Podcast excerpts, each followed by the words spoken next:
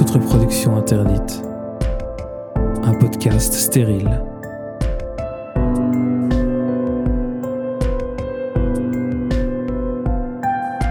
Épisode 4 Le suivi.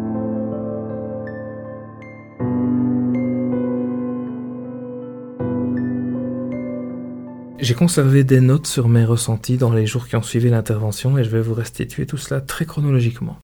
Le soir même de l'intervention, vers 21h, concernant les sensations et douleurs, il y en a deux assez différentes. Il y avait la douleur quand je restais debout assez longtemps, qui s'apparente à la sensation qu'on peut avoir quand on a reçu un coup dans les testicules, mais pas à la douleur fulgurante, celle qui reste un peu en rayonnement, un long moment après. Mais à un niveau tout à fait supportable, c'est juste là, on le sait, c'est tout. Quand j'étais au repos, il y avait un autre type de léger rayonnement de douleur, encore plus supportable. C'est presque plus une gêne qu'une douleur, et principalement du côté gauche, qui est le côté où j'ai reçu le coup de bistouri électrique à proximité du nerf. Donc je pense que c'est une douleur inhabituelle. Du côté droit, c'était beaucoup moins sensible. J'ai passé la soirée tranquillement à regarder la télévision dans le canapé, un peu fatigué, mais sans abattement provoqué par la douleur. Il suffit de se prévoir une soirée au calme pour laisser le corps se reposer. Matin du lendemain de l'opération, ça faisait huit heures que je n'avais pas pris d'antidouleur et je me sentais plutôt bien. J'étais dans ma voiture sur le point de rentrer dans les bureaux car j'avais décidé de ne pas prendre de jour de repos. Pas de douleur particulière au réveil ou pendant ma douche, même si j'ai été évidemment très précautionneux. Il n'y a qu'au moment de la marche jusqu'à mon véhicule où j'ai senti le retour de la gêne de la veille au soir. Pas celle spécifique au côté gauche, hein, la moins sensible des deux. J'ai donc juste adapté ma démarche et mon rythme. Une fois à mon poste, j'ai pu déjeuner et prendre un anti-inflammatoire qui a atténué cette sensation. Au soir du samedi 24 août, l'intervention ayant eu lieu le lundi, les pansements sont tombés ce jour-là. Cela enlève la gêne qu'il provoquait et c'est plutôt agréable, mais cela met aussi des sutures au contact du textile des sous-vêtements. Un mal pour un bien donc, mais comme depuis le début, rien d'insurmontable. La douleur qui restait s'est enfin vraiment calmée ce jour-là, j'étais arrivé au bout des quatre jours d'antidouleur et anti-inflammatoire. Il restait une gêne évidente et je sentais bien que je ne devais pas exagérer. Mais c'était presque déjà un retour à la normale. Si on s'en tient au conseil initial de prendre une semaine de repos si on a un travail physique, je pense que c'est vraiment raisonnable. Les hématomes assez énormes qui sont apparus mardi avaient d'ailleurs commencé à doucement diminuer. Mercredi 6 novembre, deux mois et demi après l'intervention, je suis allé faire un prélèvement pour mon spermogramme de contrôle. Les hématomes ont évidemment disparu dans les trois semaines qui ont suivi l'intervention. La légère gêne restant aussi, excepté en cas de manipulation trop rude des testicules.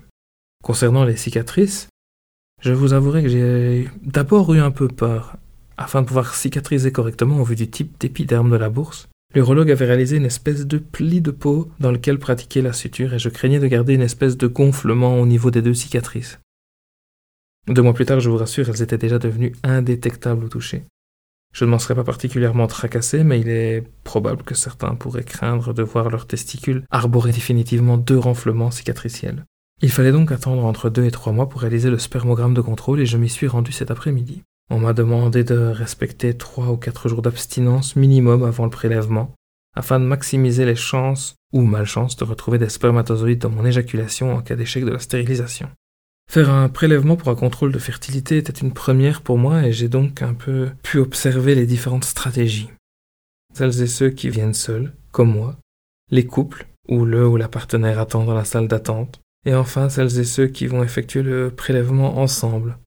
Je pense que si tout le monde est à l'aise avec cette idée, la dernière solution est à privilégier car c'est un moment qui peut être très médical, froid et désagréable à vivre seul.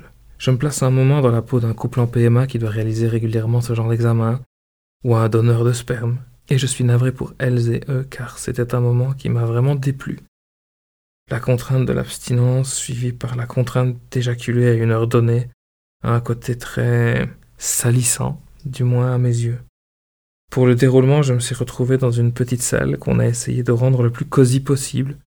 Un canapé dans un coin.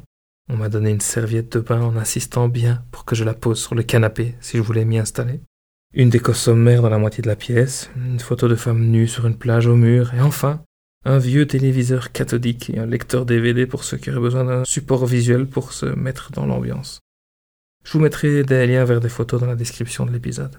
De l'autre côté de la pièce, le contraste total avec un coin évier, le mobilier hospitalier classique, avec un grand panneau détaillant la procédure à suivre. Nettoyage au savon, ensuite bien désinfecté, en ne négligeant aucune partie, et en n'oubliant pas de décaloter le gland. J'ai reçu un petit flacon stérile, oui, lui aussi, dans lequel on m'a demandé de bien récupérer l'intégralité de l'éjaculation.